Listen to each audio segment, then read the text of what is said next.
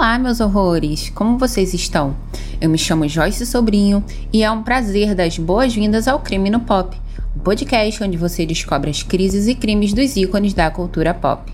Estarei com vocês a cada 15 dias e na última segunda-feira de cada mês teremos o nosso episódio preview, revelando os próximos casos que serão falados aqui no Pod.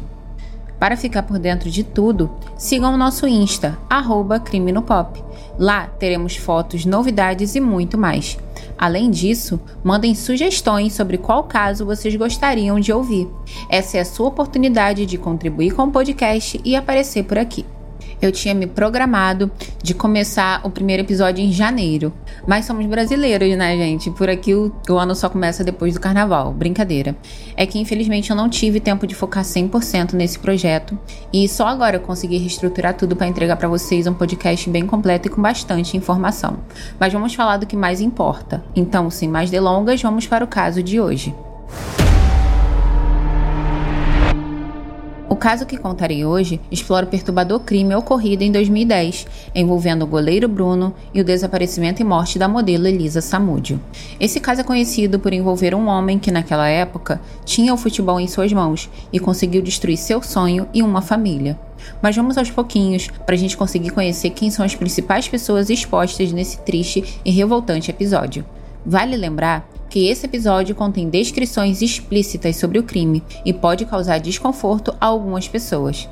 Vamos iniciar conhecendo quem é o Bruno e a sua história.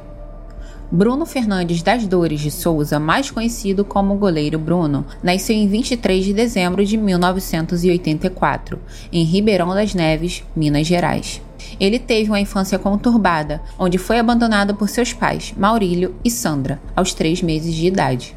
Enquanto seus pais e seu irmão, Rodrigo, foram morar em Teresina, Bruno foi criado pela avó paterna, Estela, em Belo Horizonte. Apesar de todos esses problemas envolvendo a sua família, aos 12 anos de idade, o Bruno iniciou nas categorias de base do clube Venda Nova e, antes de se tornar profissional, jogou no Santa Cruz e no Tomboense. A família do Bruno é envolvida em diversos crimes, que vão desde fraude de documentos a tentativa de homicídio e estupros. A Sandra, mãe do Bruno, foi denunciada pelo Ministério Público em 1996, depois de atirar cinco vezes em uma mulher identificada como Marinês Alves Dias. As duas eram conhecidas e o crime ocorreu um dia após elas terem tido um encontro. Fontes dizem que nesse encontro, Sandra e Marinês usaram drogas e discutiram. A Sandra foi denunciada por tentativa de homicídio e a justiça chegou a determinar que ela fosse a júri popular, mas ela nunca foi presa. Em 2005, Sandra e seu novo companheiro, Luiz Timóteo, se envolveram em mais um crime. Eles foram acusados de fraudar documentos de um terreno na Bahia. Após a denúncia, a propriedade foi devolvida ao verdadeiro dono, Porém, mais uma vez, a Sandra saiu ilesa. Ela e seu companheiro nunca foram presos. Eu confesso que quando eu soube disso, eu fiquei chocada não só pelo ato, mas pelo fato dela nunca ter sido presa. É bem curioso observar que em todo esse tempo, o Bruno não tinha contato nenhum com a mãe. Ele só a reencontrou em 2006. E nesse meio tempo, o Bruno ganhava muita fama, popularidade, e a mãe dele estava de boas causando e cometendo crimes por onde passava. Mas a mãe dele não era a única. O pai do Bruno também não fica de fora. Ele se envolveu em um crime, onde foi acusado de furto e teve sua prisão pedida por sete vezes. Mas assim como Sandra, ele nunca foi preso. Maurílio morreu em 2008. Já o irmão do Bruno, o Rodrigo, também está envolvido em crimes, e crimes horrorosos, diga-se de passagem. Ele cumpre pena no Piauí desde 2015, onde responde por quatro estupros.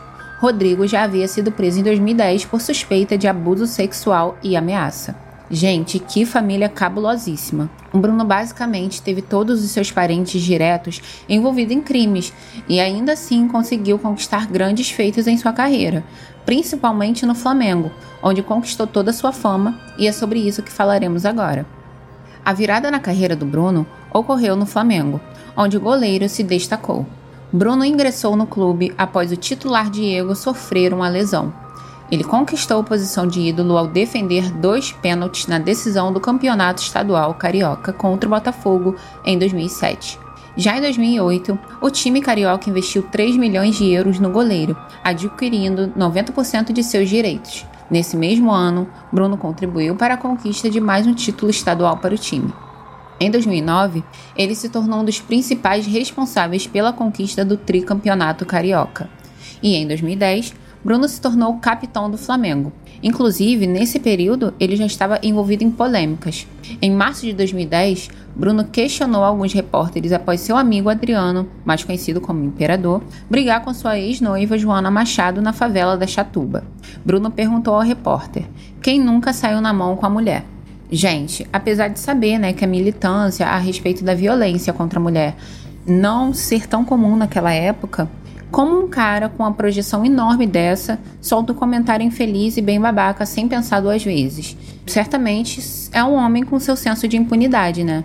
Ah, inclusive, assim como o Adriano é muito famoso, principalmente aqui no Rio, a Joana Machado também é bem conhecida, principalmente por ter participado e ganhado o reality show A Fazenda na quarta edição. E não que isso seja importante, é só uma curiosidade para vocês se lembrarem é, da pessoa que estamos falando aqui nesse caso em específico. É, mas enfim, vamos voltar a falar da vítima principal dessa história, a Elisa. Então vamos saber quem era Elisa Samúdio, a jovem que certamente tinha seus sonhos e planos. Elisa Silva Samúdio, mais conhecida como Elisa Samúdio, nasceu em Foz do Iguaçu, Paraná, em 22 de fevereiro de 1985. Seus pais viveram juntos na mesma cidade por um ano, mas após ser agredida repetidamente pelo marido, a mãe de Elisa, Sônia, decidiu deixá-o lá. Devido às razões financeiras, ela não pôde levar sua filha, deixando Elisa aos cuidados do seu pai, o arquiteto Luiz Carlos Samúdio. 16 anos após deixar sua casa, Sônia reconstruiu sua vida no Mato Grosso do Sul, onde se encontrou e teve um filho. Quando a Elisa fez 10 anos, ela foi morar com sua mãe, em Campo Grande. Porém, ela só permaneceu lá apenas um ano e depois voltou a morar com seu pai em Foz do Iguaçu. A Elisa era muito fã de futebol e ela chegou a atuar 10 anos como goleira em um time de futebol de salão da sua cidade. Porém, ela desistiu da carreira por não render dinheiro rápido e também não tinha tanta aptidão para manter os rigorosos treinos, né? E a adolescência da Elisa não foi nada fácil. A sua mãe Sônia revelou que a menina era oferecida para favores sexuais pelo próprio pai e amigos. Além disso, também era assediada constantemente. A Elisa sempre teve o desejo de sair da sua cidade para se tornar uma grande modelo, tendo em vista que as maiores oportunidades eram no eixo Rio-São Paulo. E aos 18 anos, a Elisa realizou esse sonho, se mudando para a capital paulista. Porém, por falta de dinheiro e conexões próximas, a jovem começou a passar dificuldades, e por esse motivo, a Elisa começou a trabalhar como garota de programa até se tornar uma modelo.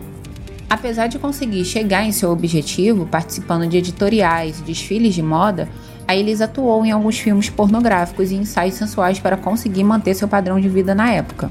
E é bem importante deixar claro desde agora que o fato da Elisa ter trabalhado como garota de programa e de ter atuado em filmes pornográficos não desqualifica ela como mulher nem como ser humano. É, ninguém sabe a realidade que ela tinha, ninguém sabe a realidade de ninguém, na verdade. E nesse ponto, a mídia focou muito nessa parte de como ela era garota de programa, que ela era uma modelo sensual, né? E isso teve impactos significativos na criação da imaginação pública sobre a Elisa, né?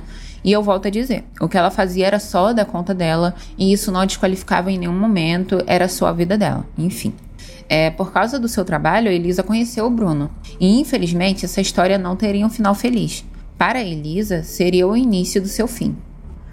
Bruno e Elisa se conheceram em 2009, em um churrasco na casa de um jogador de futebol no Rio de Janeiro. A partir desse encontro, eles começaram a se relacionar com frequência, a ponto do goleiro, que era casado, afirmar a ela que deixaria sua família para ficar com a modelo.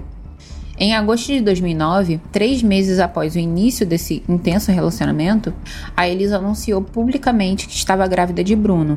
E após essa declaração, o goleiro decidiu terminar com ela e sugeriu que ela realizasse um aborto, mas a Elisa recusou o procedimento. E a partir desse momento, a vida da Elisa entrou em um colapso. No dia 13 de outubro de 2009, a Elisa prestou queixa contra o Bruno na DEM, Delegacia Especializada de Atendimento à Mulher, alegando que no dia anterior havia sido mantida em cárcere privado pelo goleiro e seus amigos, Russo e Macarrão. Ela afirmou que foi forçada a ingerir substâncias abortivas, espancada e ameaçada de morte, chegando a ter uma arma apontada para sua cabeça pelo próprio goleiro. Bruno negou as acusações dizendo, abre aspas, não é a primeira vez que ela inventa esse monte de mentiras para tentar me prejudicar. Da outra vez não provou nada e não vai provar novamente porque inventou essa história toda. Por isso decidi que só vou me manifestar novamente através do meu advogado, que tomará todas as medidas cabíveis para impedir que ela continue tentando me prejudicar. Ela não se conforma porque já deixei claro que não quero nenhum tipo de relacionamento com ela. Não vou dar a essa moça os 15 minutinhos de fama que ela tanto almeja. E, inclusive, há vídeos na internet da Elisa na porta da delegacia, dando entrevistas e afirmando que se algo acontecesse com ela, a culpa seria do Bruno. É possível ver esse vídeo no YouTube, mas eu também vou estar postando no nosso Insta, arroba crime no pop. Após essa declaração, o Bruno foi proibido pela delegada Maria Aparecida Malê de se aproximar a menos de 300 metros de Elisa. No entanto, a juíza Ana Paula Deuduque Miguel Laviola de Freitas negou o pedido de proteção, argumentando que Elisa não mantinha um relacionamento íntimo com o goleiro. A juíza alegou que Elisa estava, abre aspas, tentando punir o agressor sob pena de banalizar a finalidade da Lei Maria da Penha, fecha aspas. Ela não considerou o fato de Elisa estar grávida de cinco meses e continuou afirmando que a Lei Maria da Penha, aspas, tem como objetivo a proteção da família, seja proveniente de união estável ou casamento, bem como visa proteger a mulher em relacionamentos afetivos e não em relacionamentos puramente eventual e sexual. Fecha aspas bem como visa proteger a mulher em relacionamentos afetivos e não em relacionamentos puramente eventuais e sexuais. Fecha aspas. Gente, sério, eu ainda me choco muito porque ainda existem mulheres com esse tipo de pensamento. 15 anos depois desse crime horroroso, e tem gente que ainda perpetua esse tipo de pensamento com a ideia de que isso não aconteceria com elas, né? Porque elas sabem com que elas estão se envolvendo, mas cá entre nós, mulher está passível de sofrer agressão. Né?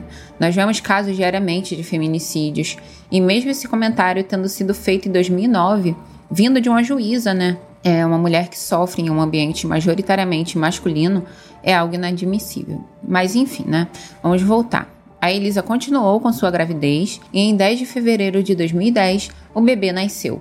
Bruno negou o reconhecimento de paternidade, acusando Elisa de querer dar o aspas o golpe da barriga, fecha aspas, e usando o passado dela como garota de programa para justificar sua recusa.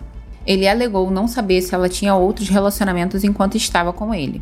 Nesse momento, a Elisa solicitou um exame de DNA para comprovar a paternidade, pediu uma pensão alimentícia para o seu filho e denunciou o goleiro por agressão.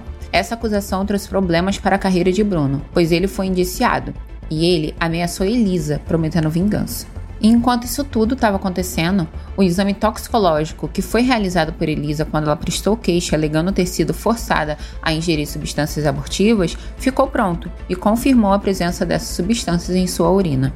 Em 2010, após o nascimento de seu filho, Elisa compartilhou com amigas próximas o desejo de mudar de vida. Ela planejava retomar os seus estudos, adquirir um carro novo e buscar maior estabilidade possível para cuidar de seu filho. No entanto, a jovem modelo teve sua vida brutalmente interrompida. Em 4 de junho de 2010, a Elisa desapareceu. É crucial sabermos como foi feita a investigação e o, encontro né, das evidências que levaram à prisão do Bruno e dos envolvidos no crime. Então é disso que vamos falar agora. No dia 4 de junho de 2010, as amigas de Elisa informaram que ela foi chamada para ir até o sítio de Bruno em Esmeraldas, Minas Gerais. Isso surpreendeu os advogados da ação, pois parecia que o goleiro queria negociar um acordo e normalmente ele parecia sempre tão irredutível nessa questão. Luiz Henrique Romão, mais conhecido como Macarrão, que já havia sido citado por Elisa anteriormente, e o primo de Bruno, Jorge Souza, que tinha 17 anos na época, foram responsáveis por levar Elisa do Rio de Janeiro até o sítio em Minas. A partir desse momento, Elisa nunca mais foi vista. Bruno se tornou alvo da polícia após descobrirem que ela teria ido ao sítio a pedido dele por meio de denúncias feitas pelo 181. Ao ser questionado, Bruno informou que teria visto Elisa pela última vez em 10 de junho de 2010, quando a deixou em um táxi e alegou que ela decidiu abandonar o filho com um colega em comum dos dois. Bruno afirmou que nessa ocasião havia dado 30 mil à jovem para que ela arrumasse sua vida. E essa afirmação do Bruno não fazia muito sentido, porque a Elisa era muito apegada ao seu filho e ela também fazia muitos planos para o futuro. Então não tinha sentido ela deixar a criança com qualquer pessoa e sumir. E foi por isso que, apesar dessa declaração, as contradições começaram a aparecer. Bruninho, filho de Bruno e Elisa, foi encontrado por policiais em uma favela de Ribeirão das Neves, Minas Gerais. E segundo testemunhas, Daiane Rodrigues do Carmo Souza, a esposa do goleiro na época, teria deixado a criança lá. Ao saber da notícia, o pai de Elisa viajou até Contagem, em Belo Horizonte, para buscar Bruninho, que estava em um abrigo. Em 26 de junho de 2010, o Bruno se tornou oficialmente suspeito pelo desaparecimento de Elisa. No dia 27 de junho, um dia após ele ser considerado oficialmente suspeito, policiais militares e bombeiros tentaram entrar no sítio para que buscas fossem feitas. Porém, como não conseguiram mandado judicial, isso não foi possível. Mas esse contratempo não foi motivo para que os policiais parassem de procurar.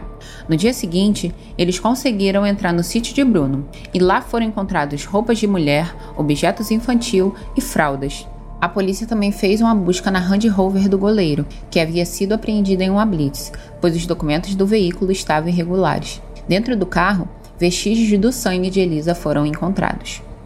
Jorge Souza, primo de Bruno, foi encontrado na residência do goleiro em 6 de julho de 2010. Ele afirmou ter agredido Elisa com três coronhadas e que, por esse motivo, ela teria sido levada para o sítio em Minas desacordada. Nesse ponto, toda a história começa a mudar completamente. O desaparecimento de Elisa começa a ser investigado como um possível assassinato. Segundo o depoimento dos envolvidos, a modelo se tornou vítima de um sequestro e foi mantida em cárcere privado por sete dias, sendo agredida diversas vezes e humilhada. O caseiro do sítio de Bruno e primo de Macarrão, Helenilson Vitor da Silva, era o responsável por levar comida para Elisa e seu filho no cativeiro. Outro primo de Bruno, Sérgio Rosa Salles, conhecido como Camelo, afirmou ter visto Elisa e seu filho no sítio e que ela apresentava diversos ferimentos. Segundo ele, Macarrão havia dito que levaria Elisa para ver um apartamento em Belo Horizonte para que ela pudesse morar com o bebê. Ao voltar para a residência, Sérgio perguntou onde estava a mulher e a criança, e Jorge teria respondido, aspas, essa aí já era, fecha aspas, e em seguida Bruno teria completado, abre aspas. Esse tormento acabou, fecha aspas. E, gente, o quão certo da impunidade você tem que estar, tá, né, para acreditar que matar alguém não te traria nenhum problema e também te livraria de todas as responsabilidades. Pois é, o Bruno, pelo visto, ele se sentia intocável, né? Enfim. Em 10 de junho de 2010, Elisa e seu filho foram levados a mando de Bruno por Macarrão e Jorge do sítio até a casa do ex-policial militar, Marcos Aparecido dos Santos, mais conhecido como Bola. A casa de Bola ficava em Vespasiano e Elisa teria sido assassinada lá. Na noite anterior à sua morte, Elisa havia dito que, abre aspas, não aguentava mais apanhar, fecha aspas, e Bola havia respondido que ela não iria mais apanhar, mas que iria morrer. Segundo o depoimento de Jorge, Bola teria amarrado Elisa com as mãos para trás e lhe dado uma gravata, e nesse momento a jovem teria morrido por asfixia. Em seguida, o corpo da modelo teria sido esquartejado por Bola, distribuído para seus cachorros se alimentarem e seus ossos teriam sido concretados. Uma carta anônima, que dava pistas sobre onde estaria o corpo de Elisa, foi enviada para sua mãe em 2012, mas nada foi encontrado. Dois anos após a carta, mais precisamente em julho de 2014, um dos envolvidos no caso revelou o local onde Elisa possivelmente estaria enterrada.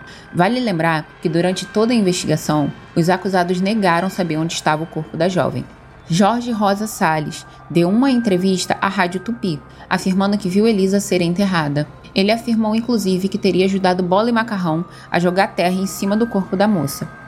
A polícia chegou a fazer buscas no bairro Santa Clara, situado em Minas Gerais, local indicado pelo jovem. Porém, não teve sucesso. E após essas buscas fracassadas, Jorge alegou que os outros envolvidos no crime poderiam ter decidido tirar o corpo de Elisa daquele local, com medo de que alguém entregasse essas informações para a polícia. Apesar de diversas buscas, infelizmente, o corpo de Elisa Samúdio nunca foi encontrado. Por causa de todos os depoimentos e provas, nove pessoas se tornaram réus, sendo acusadas de estarem envolvidas no caso. Bruno, Macarrão, Bola, Daiane, Fernanda, o Emerson, Elenilson, Flávio e Sérgio. Essas são as pessoas envolvidas. E é de cada condenação aqui que a gente vai falar agora. Bruno foi acusado de mandar matar Elisa Samúdio.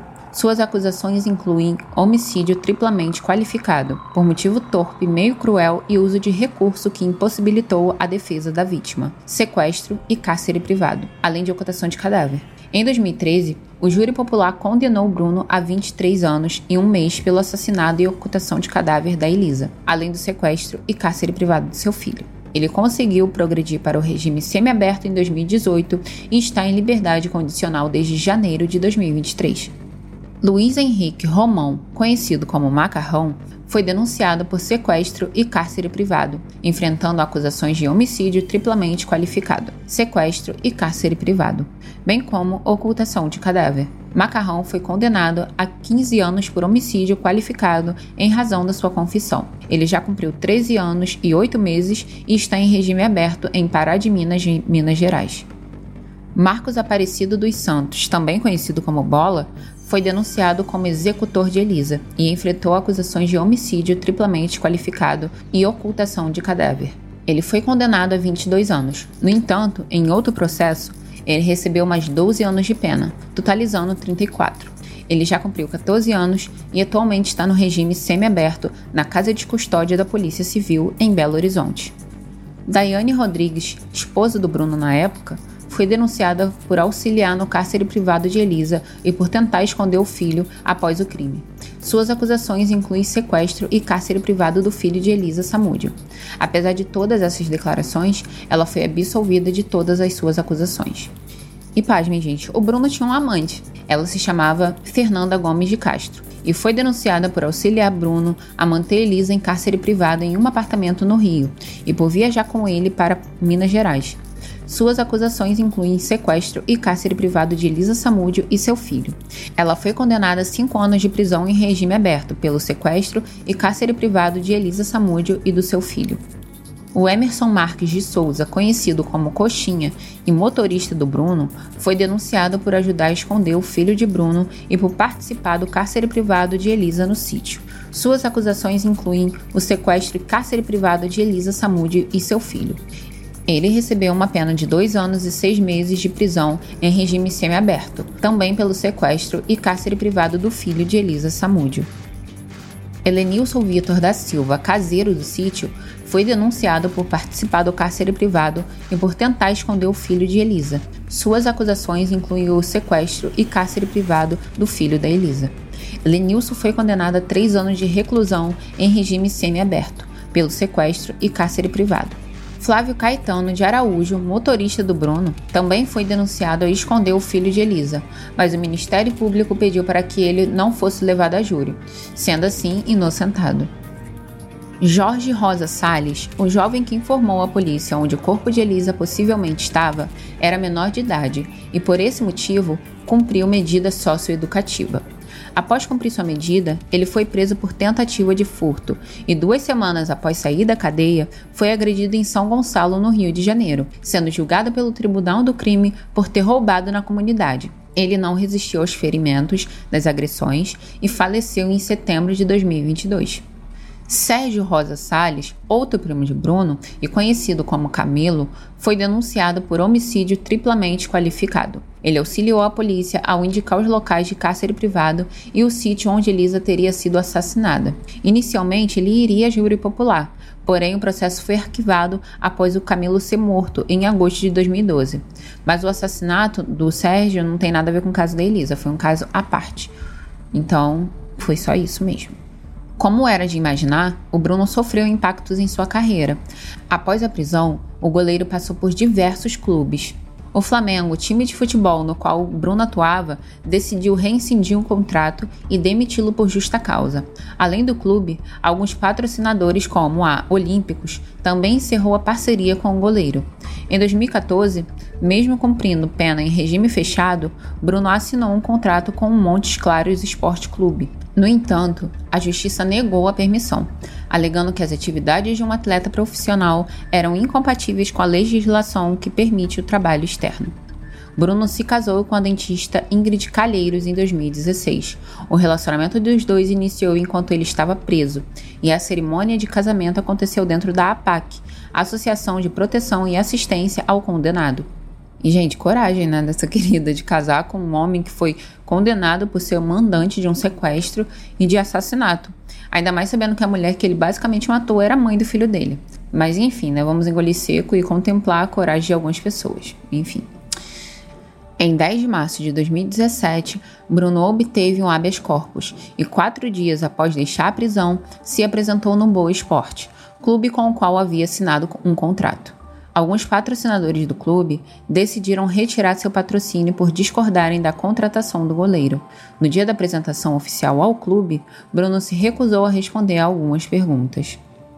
41 dias após a apresentação do goleiro, mais precisamente em 20 de abril de 2017, o Procurador-Geral da República, Rodrigo Janot, pediu ao Supremo Tribunal Federal que o goleiro voltasse à prisão, solicitando a revogação da decisão que o liberou. Bruno retornou à prisão em 25 de abril do mesmo ano. Em agosto de 2017, o Bruno recebeu a autorização para deixar a cadeia durante o dia e dar aulas de futebol em uma instituição, como parte de um programa para reduzir sua pena. Passando-se quatro anos, o Clube Atlético Carioca, que contratou o goleiro em 2021, o emprestou ao Clube de Futebol Búzios, mas poucos dias após a sua chegada, o Bruno foi dispensado devido a uma onda de protestos provocado por frentes feministas na cidade, que se opuseram à contratação do goleiro. Em 2023, Bruno foi contratado pelo clube Orion FC. E apesar de todas as polêmicas em torno de sua contratação, o goleiro continua atuando no time. Bruninho, filho de Bruno e Elisa, teve sua guarda concedida para sua avó, Sônia, em julho de 2010. O menino atualmente tem 13 anos e entrou com pedido na justiça para que o pai pague indenização e pensão. Bruno alega que não possui condições financeiras suficientes, uma vez que, após toda a repercussão do caso, não consegue encontrar emprego que lhe ofereça uma renda superior a um salário mínimo. Além disso, após ser condenado a pagar a indenização ao menino, o goleiro voltou a solicitar na justiça que seja realizado um teste de paternidade para confirmar se o menino é realmente seu filho. É importante destacar que anteriormente o Bruno já havia confirmado a paternidade do jovem. Atualmente, Bruninho atua como goleiro e vive com sua avó materna. Bom, gente, o caso da Elisa é um claro exemplo de como a misoginia, a violência do gênero né, e o machismo é, têm efeitos profundamente prejudiciais na sociedade. A Elisa buscou ajuda através da mídia e das autoridades e teve suas palavras diminuídas devido ao preconceito. Ela foi desqualificada devido à sua profissão e humilhada por homens que acreditavam ter o poder e controle sobre sua vida e sobre as decisões de uma mulher. Eles sabiam que o dinheiro e a fama poderiam atrair a impunidade. A mídia, em diversas ocasiões, a retratou de maneira estereotipada, com o intuito de minimizar a gravidade do crime no qual ela estava envolvida. Reportagens que refletiam narrativas machistas tinham o poder de influenciar a sociedade a desqualificar a vítima. O crime de ódio contra Elisa contribuiu significativamente para aumentar a conscientização e recebeu um nome em 2015, feminicídio. O seu impacto destacou a necessidade de mudanças sociais e legais para combater a violência de gênero e proteger as vítimas do ódio contra mulheres.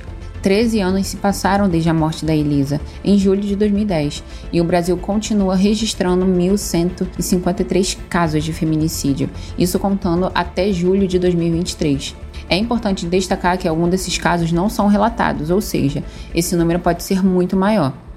O primeiro passo para que a gente consiga combater esse crime é investir na educação e na mudança cultural em relação à vida e decisões das mulheres, ensinando a importância da igualdade de gênero, do respeito e do consentimento.